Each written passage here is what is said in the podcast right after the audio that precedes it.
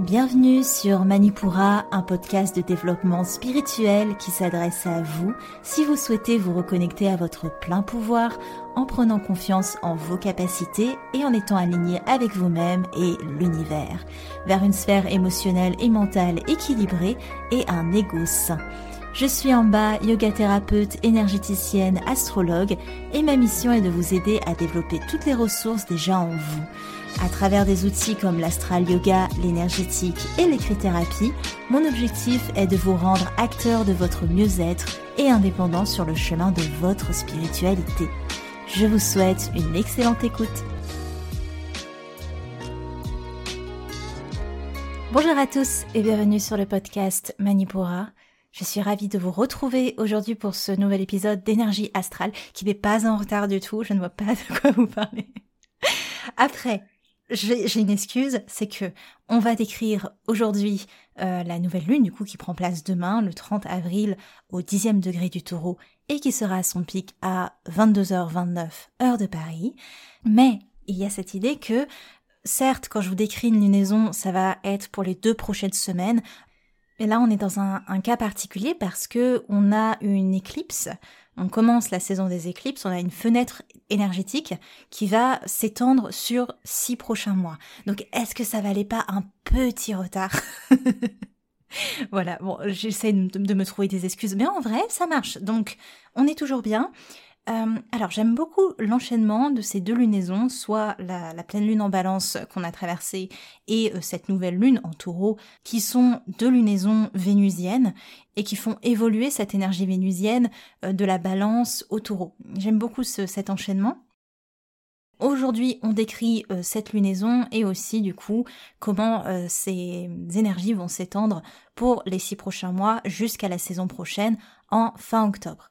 Mais avant euh, de se lancer, je vous lis un avis qui m'a été laissé par Ellie, qui nous dit je suis très reconnaissante des deux expériences partagées avec Amba, un tirage de cartes et un soin énergétique. Amba a fait un super travail et a pu m'apporter apaisement et confiance. Je reviendrai vers elle et la recommanderai sans hésiter.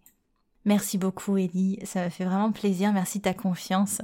Euh, et comme Ellie, si vous voulez me laisser un petit message, un avis, n'hésitez pas sur Apple Podcast, sur Spotify, sur votre plateforme d'écoute, ça aide énormément, c'est une manière de me soutenir et peut-être une manière que je sois un peu moins en retard sur les, épisodes. S'il vous plaît, ne m'abandonnez pas, je fais au mieux, euh, je vais m'améliorer, c'est promis.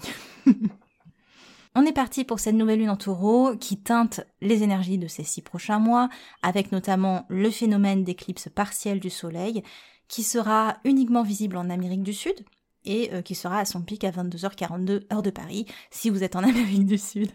Faites le calcul, au moins vous pourrez la voir. Elle est assez courte, je crois qu'elle dure 3-4 euh, heures. C'est assez court comparé à d'autres phénomènes du genre. Lors d'une éclipse solaire, on a les énergies de vie, l'astre yang, qui est inhibé. On a un portail énergétique qu'on est libre de franchir ou non. C'est ça la proposition des éclipses. C'est comme un portail d'énergie et on peut le franchir ou on peut rester là où on est, mais dans tous les cas, c'est une invitation au changement ou tout du moins une redéfinition de nos objectifs de vie. Comme le Soleil, la Lune et la Terre sont alignés sur un axe, on est appelé à nous aligner en nous-mêmes pour dessiner l'axe de notre vie. Si on n'accepte pas cette invitation, si on n'a pas envie d'aller de l'avant dans ce portail énergétique, c'est ok. On nous suggère simplement de pas, de plus regarder en arrière, de plus se laisser happer, tirer en arrière. Ces changements cette année concernent l'axe taureau-scorpion. Comment vous pouvez repérer la saison des éclipses sur une carte du ciel? C'est tout simplement là où il y a l'axe nœud nord et nœud sud. C'est un moyen de, repérer euh, graphiquement dans quels signes vont tomber ces éclipses.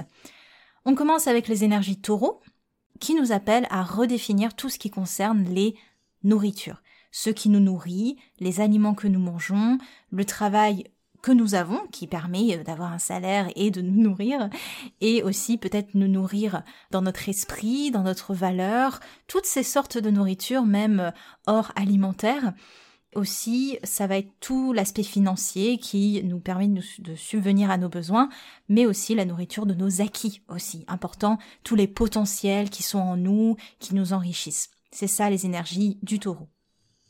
Ce mois-ci et ces prochains mois concernent notre sécurité matérielle et financière. Dans quelle mesure sommes-nous dépendants de ce qui nous nourrit et aussi quels sont les plaisirs qu'on en retire. La nouvelle lune en taureau, en plus de l'éclipse, donne l'idée de durée. Ce que l'on met en place durant cette lunaison sera projeté et mis en place sur ces prochains mois. Une lunaison qui nous ancre, elle nous aide à faire le constat et elle nous demande d'engager ce qui compte réellement pour nous et aussi bah, de le concrétiser dans la matière. On nous questionne sur ce que l'on possède aussi et sur ce que l'on souhaite acquérir. En quoi ça nous nourrit, ce qu'on souhaite acquérir, ce qu'on souhaite avoir, en quoi ça nous nourrit et quel confort ça peut nous procurer. Parce que le taureau parle de cette notion de confort. Il a besoin de contrôler ses possessions. Parfois, je le relis à la notion de survivaliste. Alors, pas tout le temps, euh, c'est vraiment pour grossir le trait, mais parfois on peut faire ce rapprochement avec les survivalistes.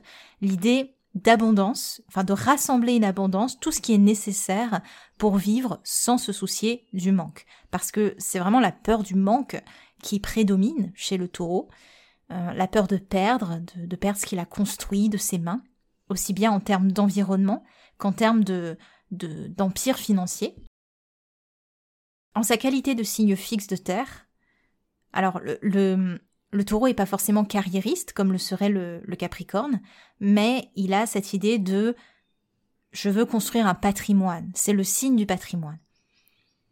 En sa qualité de signe fixe de terre, c'est le signe fixe de terre, hein, Capricorne cardinal, Vierge mutable et euh, Taureau signe fixe de terre, il est le plus ancré des signes du zodiaque. C'est vraiment lui qui a la clé de l'ancrage tout ce qui va être changement et mouvement, c'est hyper difficile pour lui parce que c'est pas dans sa nature, c'est pas dans son essence. On va pas demander à un taureau d'être à l'aise avec le changement, d'être adaptable, ça fait pas partie de lui.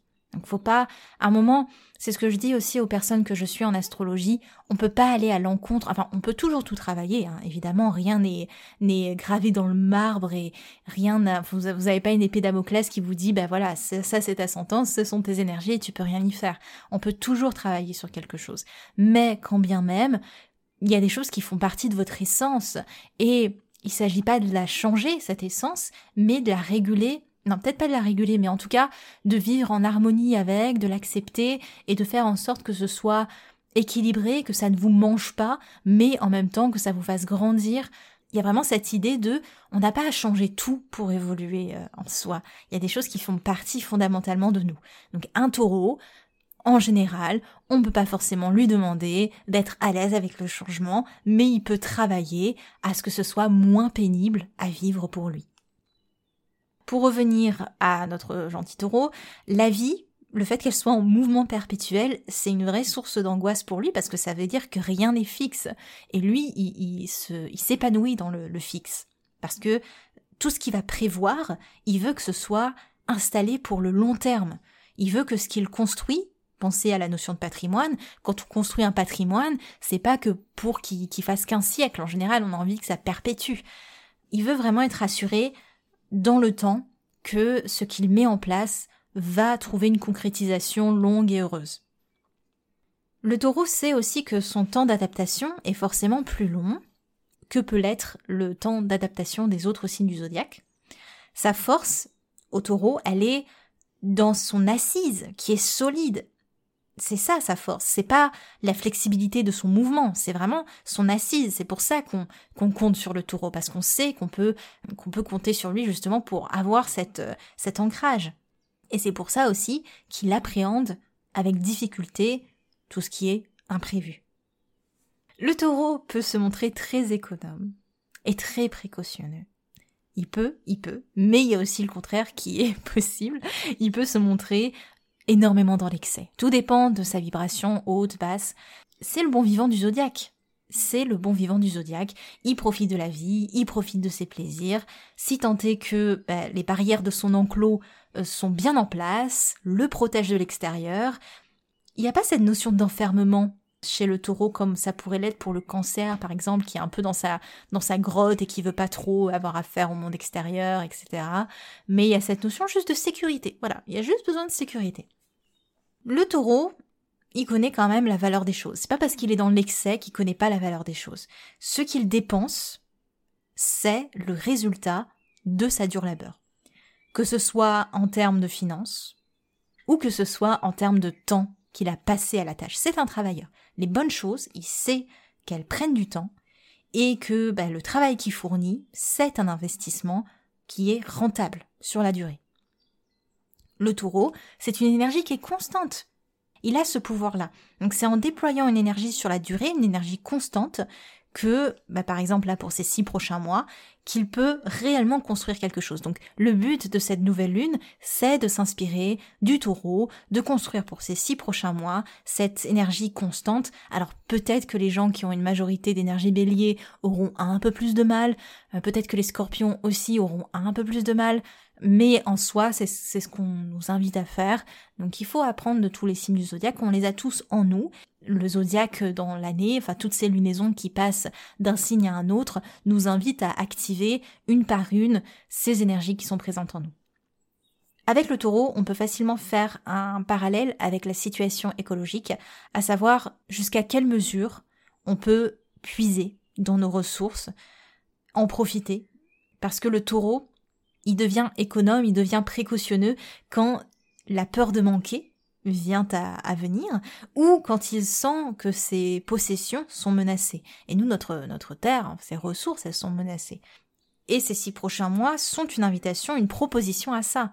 Ces six prochains mois peuvent être déterminants euh, si euh, tout le monde va dans ce sens. Une reconnexion à la terre et aussi à la quantité de ressources que l'on utilise. Surtout que dans la carte du ciel, on a Saturne qui fait un carré au nœud nord et qui bah, nous questionne directement sur nos valeurs passées et aussi sur la portée karmique de nos choix de société.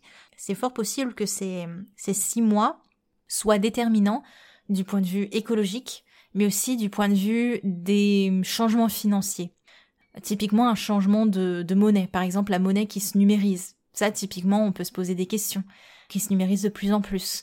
Euh, voilà, donc tout ce qui est système banquier, euh, les ressources financières, les ressources alimentaires vont être au cœur de ces six prochains mois. Bah, d'ailleurs, pour euh, rebondir là-dessus, le rapport à la finance et qui est lié aux énergies taureaux, si vous comptiez faire évoluer vos revenus, en tout cas si vous prévoyez des investissements aussi, cette nouvelle lune, c'est vraiment le bon moment.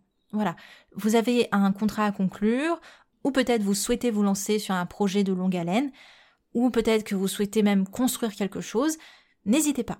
Surtout que on a la rétrogradation de Mercure le 11 mai, donc si vous avez des choix à faire avant, n'hésitez pas, ne me le faites pas en Mercure rétrograde. Après, vous pouvez, hein, mais bon, c'est un petit peu compromis euh, quand Mercure rétrograde, tout ce qui est euh, signature de contrat ou euh, engagement. Au niveau de la carte du ciel, qu'est-ce qu'on a? On a pas mal d'éléments qui gravitent autour de la lunaison. On a Mercure qui vient tout juste d'entrer en Gémeaux, son signe de maîtrise, le 29, au moment où j'enregistre ce podcast. C'est un Mercure qui est puissant en, Gémeaux, il va indéniablement augmenter euh, notre envie de bouger, notre envie de voir le monde, de se connecter aux autres. On a un Mercure qui est beaucoup moins posé aussi parce qu'il était en taureau avant, donc euh, il est beaucoup moins lent, il se réactive. Ça peut créer une pensée qui est vive, une communication qui est fluide, bref, un, bon moment pour, euh, pour dire les choses, pour s'ouvrir. Mercure est en carré à Saturne quand même, donc ça indique que la pensée peut être un petit peu bridée, notamment par l'autorité ou par d'anciennes valeurs. Et on aura peut-être aussi un peu de mal à se, à pas se montrer fataliste avec un carré Saturne. Essayons autant se peut que, que de se connecter à la légèreté Gémeaux. C'est ça aussi le Gémeaux, c'est cette légèreté, c'est cette, euh, je pas naïveté, mais c'est ce regard un peu adolescent qu'on a sur le monde, que tout est possible, euh, que la vie est devant nous.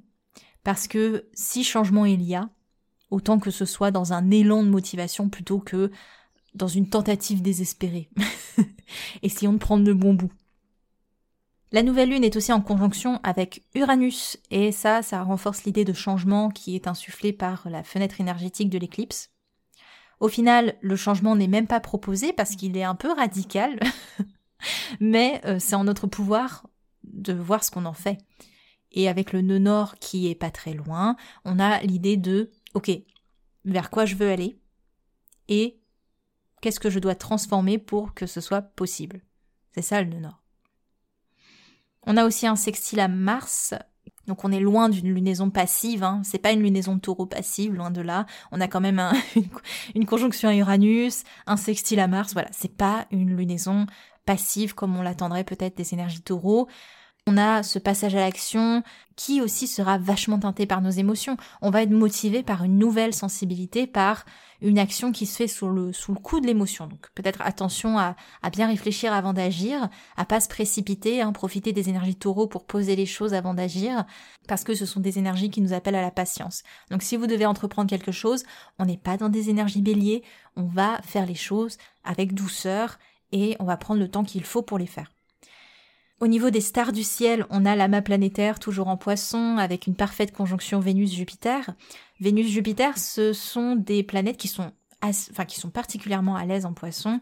On peut s'attendre à des élans affectifs, on a une facilité à se connecter aux autres, et ce sont aussi de très bonnes dispositions pour la vie affective, pour euh, dénouer des soucis relationnels. Donc c'est une bonne période pour euh, peut-être se réconcilier. Il faut, faut vous dire que Vénus on l'appelle la petite bénéfique et Jupiter la grande bénéfique. Donc autant vous dire qu'une conjonction des deux, c'est en plus dans le signe de l'amour inconditionnel poisson, ça donne une belle aura à cette nouvelle lune. Donc c'est une nouvelle lune qui est très douce. Hein. On peut ressentir aussi une facilité du, du lâcher prise avec Neptune. Donc elle est quand même facile à vivre cette nouvelle lune. On sera plus à même de voir les choses avec le langage du cœur. Pour finir sur cette carte du ciel, on a aussi euh, deux transits planétaires à noter. Donc on a l'entrée de Vénus et Jupiter en bélier, respectivement le 2 et le 10 mai, qui promet de l'action dans le relationnel. On, garde cet aspect relationnel, peut-être un peu plus de désir, de passion, un petit côté intrépide, une envie de, s'expanser, d'explorer plus loin et surtout plus vite. Donc ça va faire un, sacré changement après ces énergies taureaux, mais ce sera pour, euh, pour euh, le 2 et le 10 mai. On est parti pour l'horoscope lunaire et on commence par les signes de terre, les taureaux, les vierges et les capricornes. Les taureaux, grandes stars de la lunaison, vous profitez au maximum des énergies induites par l'éclipse solaire. Si un grand projet attend d'être déployé, c'est le moment de se lancer. Le départ ne sera pas précipité vu que bah, tout se met en place à un rythme assez lent mais soutenu Faites preuve de confiance, c'est un nouveau départ. En ce moment, l'action est facile, bien qu'elle soit teintée par les émotions. Essayez d'être moins campé sur vos positions et laissez de la place aux divergences d'opinion, surtout avec l'entrée de Vénus en bélier le 2 mai, quand bien même ce que vous construisez en ce moment est particulièrement bénéfique et trouvera son résultat fin octobre. Vos jours les plus favorables sont le 30 avril, le 1er, le 5 et le 10 mai, les jours défavorables le 8 et le 14 mai. Les vierges, vous éprouvez des difficultés à entrer en action. Et est-ce que c'est pas tant mieux au final Les énergies taureaux vous demandent une certaine patience et une pointe de passivité aussi, qui peuvent ne pas vous faire trop de mal, je pense. Surtout que Mercure ne vous facilite pas la tâche et vous embrouille la pensée et la communication. Ouvrez votre perspective et soyez plus attentif aux conseils d'autrui. Essayez de régler les choses les plus urgentes avant sa rétrogradation le 11 mai. Vos jours les plus favorables sont le 30 avril, le 1er et le 6 mai. Vos jours défavorables le 3 et le 10 mai. Capricorne, cette lunaison vous permet de poser au calme tous les changements concrets que vous souhaitez mettre en place. Vous êtes particulièrement appelé par les sphères affectives et relationnelles pour le mieux. Le contact est plus facile et vous vous connectez aux autres avec aisance. Prenez le train en marche, acceptez la proposition des astres de balayer les dernières miettes du passé pour aller de l'avant. Vous pouvez apprendre du taureau que bah, la solidité de votre travail peut se mêler à la douceur de l'émotionnel. Les deux sont possibles, je vous l'assure. Vos jours les plus favorables sont le 10 et le 15 mai, les jours les plus défavorables le 5 et le 13 mai. Les signes d'air, les gémeaux, les balances et les versos. Les gémeaux, vous ressentez probablement la toute récente entrée de Mercure en gémeaux, vous profitez très peu de la tranquillité proposée par la nouvelle lune en taureau, trop occupé par cet élan de motivation retrouvée, vous bénéficiez d'une bonne capacité à faire transformer les choses en ce moment, en plus de vous sentir inspiré et positif, malgré quelques journées fortes en émotions qui peuvent mettre à mal les différentes actions que vous entreprenez. Mercure rétrograde dans votre signe le 11 mai se fera particulièrement ressentir. Essayez de finir ce qui doit l'être avant cette date et de ne rien prévoir de trop important après, euh, jusqu'au 4 juin à peu près. Les jours les plus favorables sont le 8 et le 13 mai, les jours les plus défavorables le 2 et le 10 mai. Les balances, vous vous sentez toujours bien dans les énergies vénusiennes du taureau, elles donnent plus de rondeur à votre approche et vous permettent d'expérimenter une perspective plus chaleureuse. Jupiter et Vénus adoucissent vos relations et l'entrée de Mercure en Gémeaux vous facilite la communication, un ciel plutôt sympathique. Comme tous les signes d'air, vous ressentirez avec plus d'intensité la rétrogradation de Mercure le 11 mai. L'entrée de Vénus en bélier le 2 mai promet de l'action dans la vie affective, avec l'idée de se battre fermement pour avoir ce que l'on désire. Les jours les plus favorables seront le 3 et le 8 mai, les plus défavorables le 6 et le 13 mai. Les versos, grands perdants des signes d'air, les énergies taureaux ne sont pas vraiment à votre goût. Vous pouvez notamment en profiter pour revoir ce qui vous nourrit en termes de finances, mais aussi dans les fondations sur lesquelles vous vous reposez. Très peu satisfait de vous reposer sur vos acquis, vous êtes bien loin d'expérimenter l'inaction taureau, mais ces énergies pourraient éveiller l'aspect de dur labeur et vous aider à maintenir vos projets sur une vision à plus long terme, chose qui peut peut-être encore vous faire défaut, comme tous les signes d'air, vous ressentirez particulièrement la rétrogradation de Mercure à partir du 11 mai. Les jours les plus favorables seront le 4 et le 13 mai, les plus défavorables le 1 et le 8 mai. Les signes d'eau, les cancers, les scorpions et les poissons. Les cancers, vous vivez bien cette lunaison et vous profitez du confort taureau pour vous faire plaisir et profiter de ce qui vous fait du bien, une énergie douce et calme qui vous permet de recharger vos batteries. L'entrée de Vénus en bélier le 2 mai sera un peu plus difficile à vivre et pourrait ramener une teinte d'égoïsme dans la sphère relationnelle. Essayez de prendre en compte ceux qui vous entourent avant de foncer tête baissée vers ce que vous seul souhaitez. Les jours les plus favorables sont le 30 avril et le 11 mai, les plus défavorables le 6 et le 13 mai. Les scorpions, en opposition à la lunaison, les énergies taureaux ne sont pas votre fort, que ce soit dans l'oisiveté ou dans la mise en place de nouveaux projets, vous ne vous sentez pas le cœur à l'un ou à l'autre. Prenez les énergies de ces dix prochains mois à l'envers. À l'heure où tout le monde construit, vous êtes invité à déconstruire et à préparer le terrain pour les prochaines éclipses dans votre signe qui se passeront en fin d'année. La prochaine lunaison sera dans votre signe, et elle s'annonce très forte émotionnellement, on est sur une super lune. Les jours les plus favorables seront aux alentours du 6 mai, les jours les plus défavorables le 30 avril et le 1er, le 8 et le 10 mai. Les poissons, vous bénéficiez toujours de très belles dispositions astrales avec une belle connexion aux énergies taureaux, en plus d'un soutien de l'amas planétaire dans votre signe. Vous ressentirez probablement Vénus et Jupiter quitter votre signe le 2 et le 10 mai. Quand bien même rien de difficile à gérer, vous continuez à profiter de l'influence de Neptune et de Mars dans votre signe, des énergies qui sont certes peu complémentaires, mais qui peuvent toutefois accélérer vos process créatifs ou vos process spirituels. Attention à ne pas aller dans les extrêmes, notamment dans vos croyances. Vous êtes le signe d'eau qui ressentirait le plus le passage de Mercure en Gémeaux, mais surtout sa rétrogradation.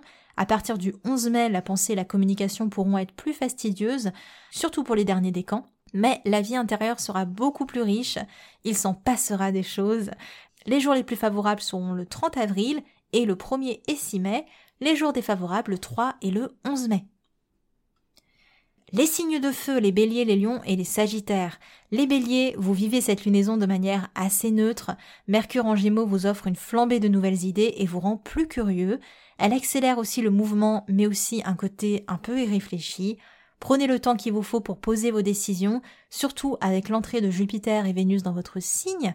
Ces deux astres vous sont bénéfiques, mais ils viennent nourrir l'idée d'une action qui est teintée par les désirs et par le besoin d'abondance. Donc pas forcément des actions très alignées. Essayez vraiment de modérer autant soit peu vos élans et de maturer votre pensée avant de la partager ou avant de bah, la mettre en action. Vous pourrez ressentir une grande envie d'en faire qu'à votre tête, donc euh, soyez vigilants. Les jours les plus favorables seront le 3 et le 8 mai, les jours défavorables le 6 et le 13 mai. Les lions, même chose que pour les béliers, avec un tantinet plus d'intensité, les énergies taureaux ont plutôt tendance à éteindre votre flamme avec son côté remplan-plan. Pas de panique parce que l'entrée de Vénus et Jupiter en bélier le 8 et 10 mai promet une bonne dose d'action, notamment dans votre sphère relationnelle. Profitez de ce boost énergétique pour aller de l'avant sans trop vous brûler les ailes toutefois. L'entrée de Mercure en Gémeaux pourrait vous dissiper un temps soit peu, mais pour le mieux, parce que vous profitez d'un esprit léger, d'un esprit joueur. Les journées les plus favorables seront le 3 et le 13 mai, les plus défavorables le 30 avril et le 1er et 8 mai. Pour finir, les Sagittaires, vous vous sentez un peu seul dans votre coin du ciel, peut-être, je ne sais pas, mais en tout cas, vous ne ressentirez pas trop les énergies de cette lunaison. Comme tous les signes de feu, Vénus et Jupiter vous donneront un vrai coup de boost, vous n'êtes vraiment pas prêt, un élan de motivation, un brin de désinvolture et peut-être aussi l'envie d'en découdre avec toutes ces choses qui vous font de l'œil. Il n'y a plus qu'à, il n'y a vraiment plus qu'à. Vous pouvez toutefois ressentir un petit tiraillement avec Mars et pour le dépasser, soyez simplement à l'écoute de vos émotions et acceptez de progresser avec peut-être moins de pertinence pendant un temps. Voilà, les choses seront peut-être pas hyper ciblées, hyper carrées. Mais voilà, ça peut vraiment vous aider d'être euh, indulgent. Les jours les plus favorables seront autour du 13 mai, les jours les plus défavorables le 3, le 8 et le 11 mai. Pour les outils que je vous propose pour cette euh, lunaison en écrit-thérapie, je vous propose trois questions qui sont pas très simples, je pense. Bon, je sais pas, vous allez, vous allez pouvoir vous faire une idée. La première question, quel est le potentiel qui dort en vous et que vous souhaiteriez réveiller pour ces six prochains mois? Mhm. Je, vous avais dit que c'était pas si évident. Deuxième question, y a-t-il un grand projet que vous souhaiteriez concrétiser et quelles en seraient les premières fondations? Profitez des énergies euh, taureaux pour euh, mettre, euh, installer de bonnes fondations. Et troisième question, quel est votre rapport à vos finances et comment aimeriez-vous les voir évoluer pour les six prochains mois? Comme d'habitude, vous pouvez aussi rejoindre le soin collectif de nouvelle lune que je donne à chaque, enfin, je donne un soin à chaque nouvelle et pleine lune.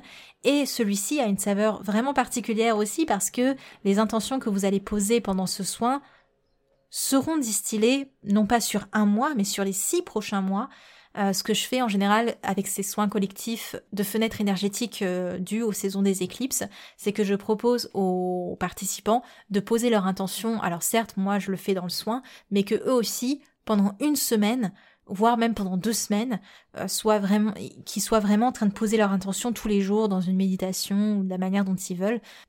Je vous conseille d'y participer si vous avez un besoin d'un bon élan énergétique pour un gros projet ou un changement d'ampleur qui demande du temps, de la patience et de l'endurance.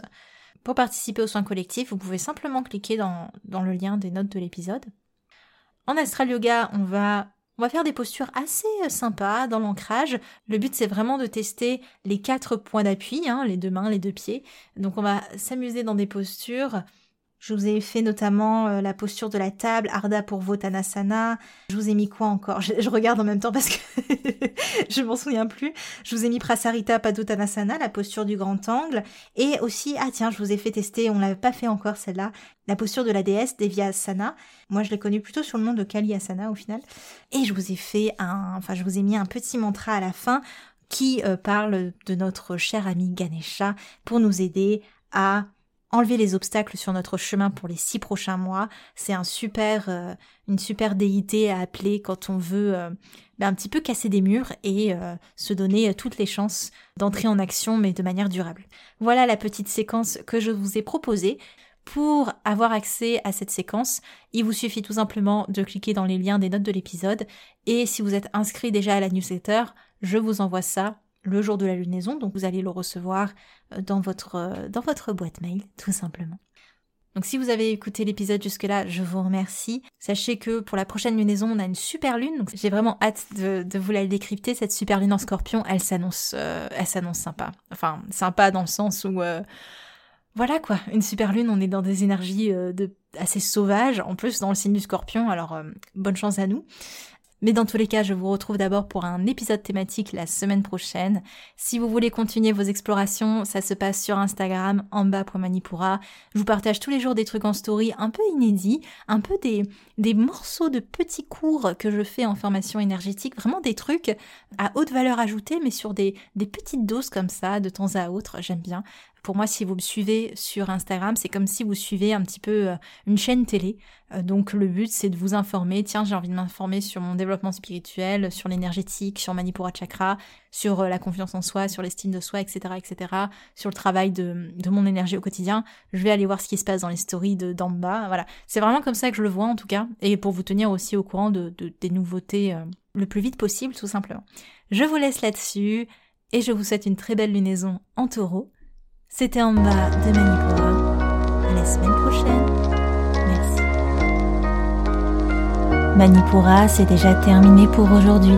Je vous remercie de votre écoute et si cela vous a plu, n'hésitez pas à partager et à laisser un avis sur Apple Podcast ou Spotify pour continuer vos explorations en cliquant sur le lien dans la description de l'épisode, vous pouvez télécharger gratuitement tous les e-books Manipura ou faire le quiz Quel est votre guide astrologique? Quant à moi, je vous dis à la prochaine et surtout prenez bien soin de vous.